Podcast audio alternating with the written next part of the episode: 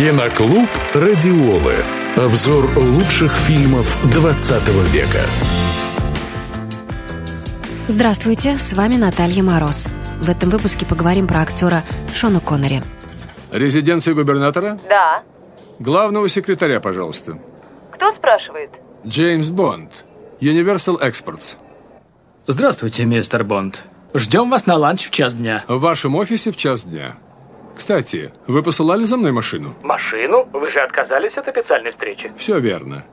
Прошу простить, если я опоздаю. Будущая звезда экранов появился на свет в самой обыкновенной семье. Школу он бросил в 13-летнем возрасте, его отец потерял работу, и семье не на что было жить.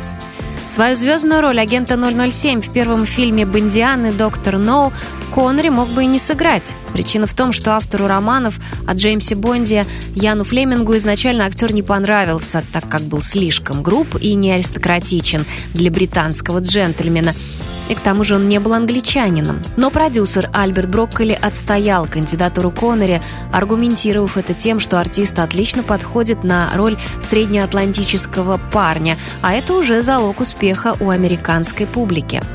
В 1980-е годы актер пережил второй взлет популярности.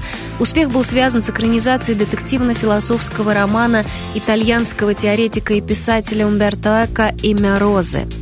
Также поклонникам пришелся по душе герой артиста в гангстерской драме Брайана де Пальмы «Неприкасаемые». За эту работу Коннери получил «Оскар». Джордж Стоун.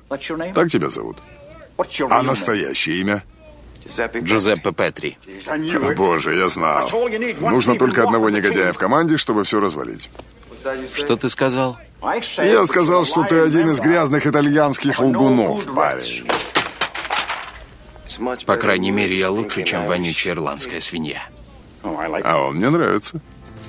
На протяжении всей творческой карьеры актер избирательно относился к ролям, которые ему предлагали, и отказывался даже от тех, которые могли приумножить его популярность. Так он не принял приглашение на участие в фильмах «Матрица» и «Властелин колец», ставших впоследствии блокбастерами, а свой отказ объяснил тем, что уже не столь импозантен, как раньше. В 2001 году королева Великобритании посвятила актера в рыцаре. С тех пор у его имени появилась приставка «сэр». В настоящее время Коннери вместе с супругой художницей Мишелин Рокбрюн живет в собственном поместье на Багамских островах и крайне редко появляется на публике. Киноклуб «Радиолы». Слушайте завтра в это же время на «Радиоле», а также на сайте радиола.ру.